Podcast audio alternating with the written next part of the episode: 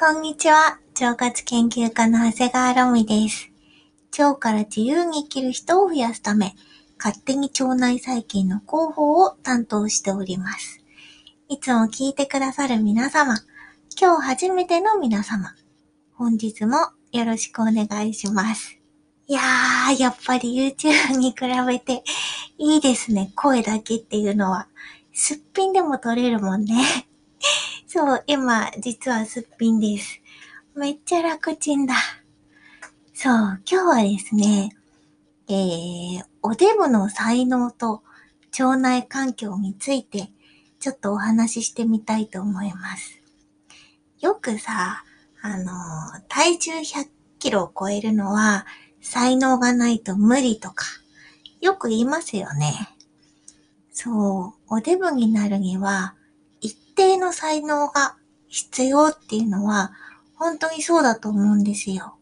全然太らない人とかさ、本当に羨ましいですもんね。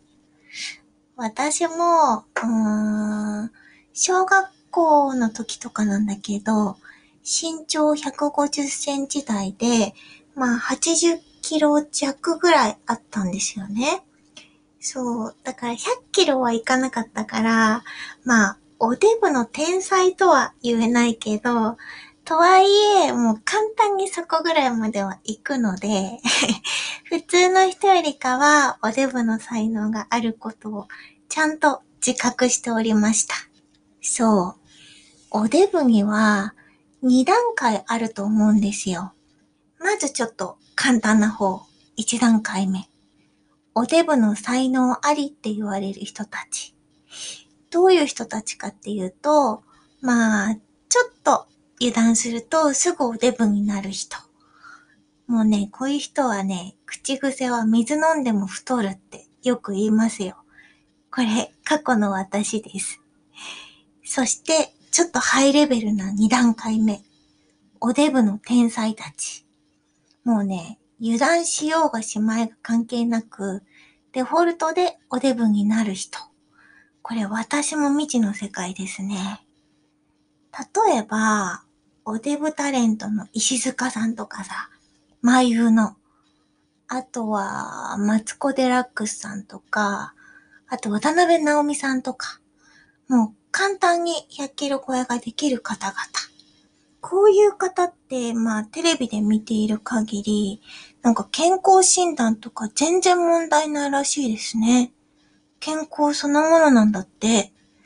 おそらくだけど、腸内環境も良さそうなんですよ。なんかみんなポジティブですよね。腸内環境が悪かったら、あんなにさ、おデブをポジティブに語れないと思うのよ。私の昔みたいに、すんごいネガティブになっちゃっても、おかしくないと思うんだよね。そう。だからやっぱりちょっと種類が違う気がします。一方で、過去の私と同じような、おデブの才能ありのまりの人々。こういう方が一番辛いと思うんですよね。ま、マイナス思考になってネガティブになっちゃうっていうのもあるし。そう、大体どういう人かっていうと、えー、WHO の基準で BMI が30以上の方。この辺肥満って言われたりするんだけど、このぐらいはもう簡単に慣れちゃう人たち。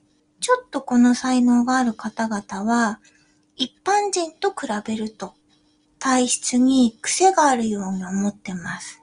特にさ、ネガティブなおデブさんは、おそらくだけど、腸内細菌の割合がちょっと癖あると思うんですよね。そう。このおデブさんたちの癖、えー、今日はですね、このおデブの癖に関して、二つ、特に私が身をもって感じたおデブの特徴、腸内細菌についても、ちょっと整理してみたいと思います。おデブの特徴1、欧米人並みのインスリン分泌力。インスリンって皆さん聞いたことあります？そもそもさ、アジア人はインスリンの分解能力が欧米人に比べると弱いって言われてます。インスリンっていうのは血糖値を下げる働きをするホルモンのことで、血糖値を下げてくれるのはいいんだけど、脂肪細胞にその分栄養を流しちゃうから、うーん、糖をね、血液中からは取り除いてくれるけど、それを脂肪細胞に届ける働きをするので、インスリンが分泌されやすい人の方が太りやすくなるって言われてるんです。そう、だからダイエット中は、なるべく血糖値を上げないことが大切です。最近だと、ほんと GI 値が低い食品を選びましょうとか、よく聞くと思うんだけど、GI 値っていうのは、血糖値の上がりやすさを表していて、血糖値が上がりにくい GI 値が低い食品を選んだり、あと、よく噛んで食べるだけでも血糖値上げにくくなったりとか。あとね、ベジタブルファースト。これも血糖値が上げにくい食べ方の一つです。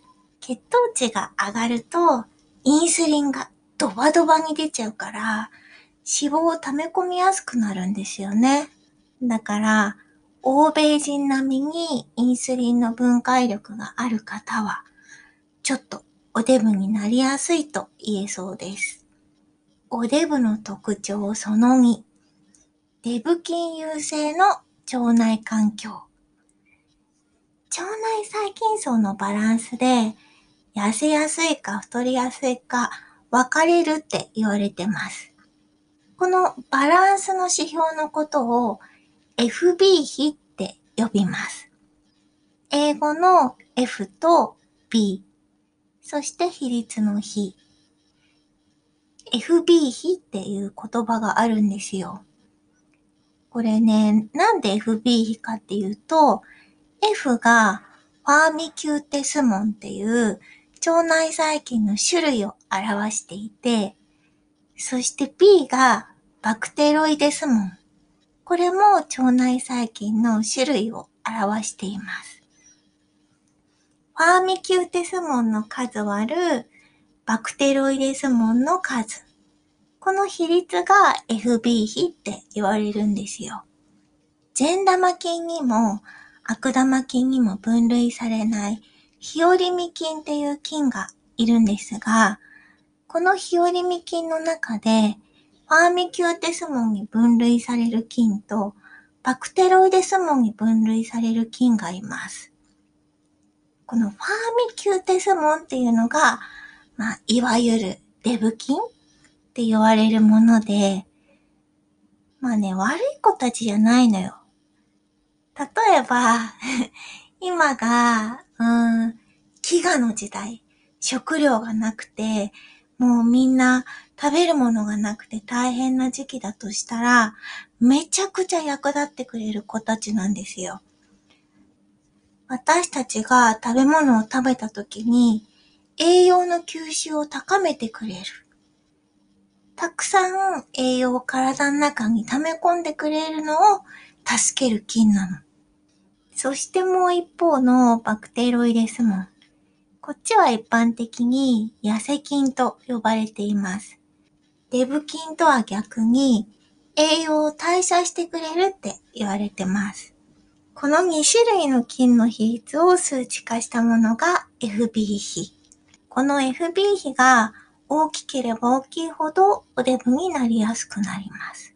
ということはさ、この FB 比を小さくすることができれば、痩せやすい体質になるっていうことなんだよね。まあまあまあまあ、できます。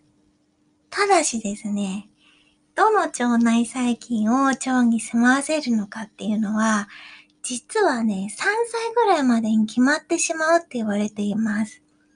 まあ本とか、その、先生とか論文とかによって、この3歳っていうのは微妙に変わってくるので、まあ、1歳っていう人もいれば、1歳半っていう人もいれば、3歳っていう人もいるんですけど、でもどっちにしろ、まあ、ちっちゃい頃に決まっちゃうんですよね。大人になってから新しい金を獲得するのはめちゃくちゃ難しいわけ。ただし、ただしですよ。大人になっても腸活次第で腸内細菌の割合は変えられます。ほんのちょっとしかいなかった腸内細菌をもうちょっと食べ物を変えることで増やしたり、睡眠時間を変えることで増やしたり減らしたりできるんです。例えば、2016年に発表されたマウス実験なんだけど、あるポリフェノールを摂取するだけで FB 比が改善されることが分かりました。そのポリフェノールとは、リンゴなどに含まれるプロシアニジンです。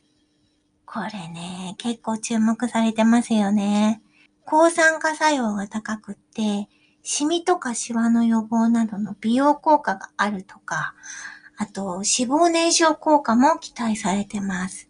体重が減るのはもちろん、腸壁が丈夫になるから、腸漏れしなくなったんだって、マウスたち。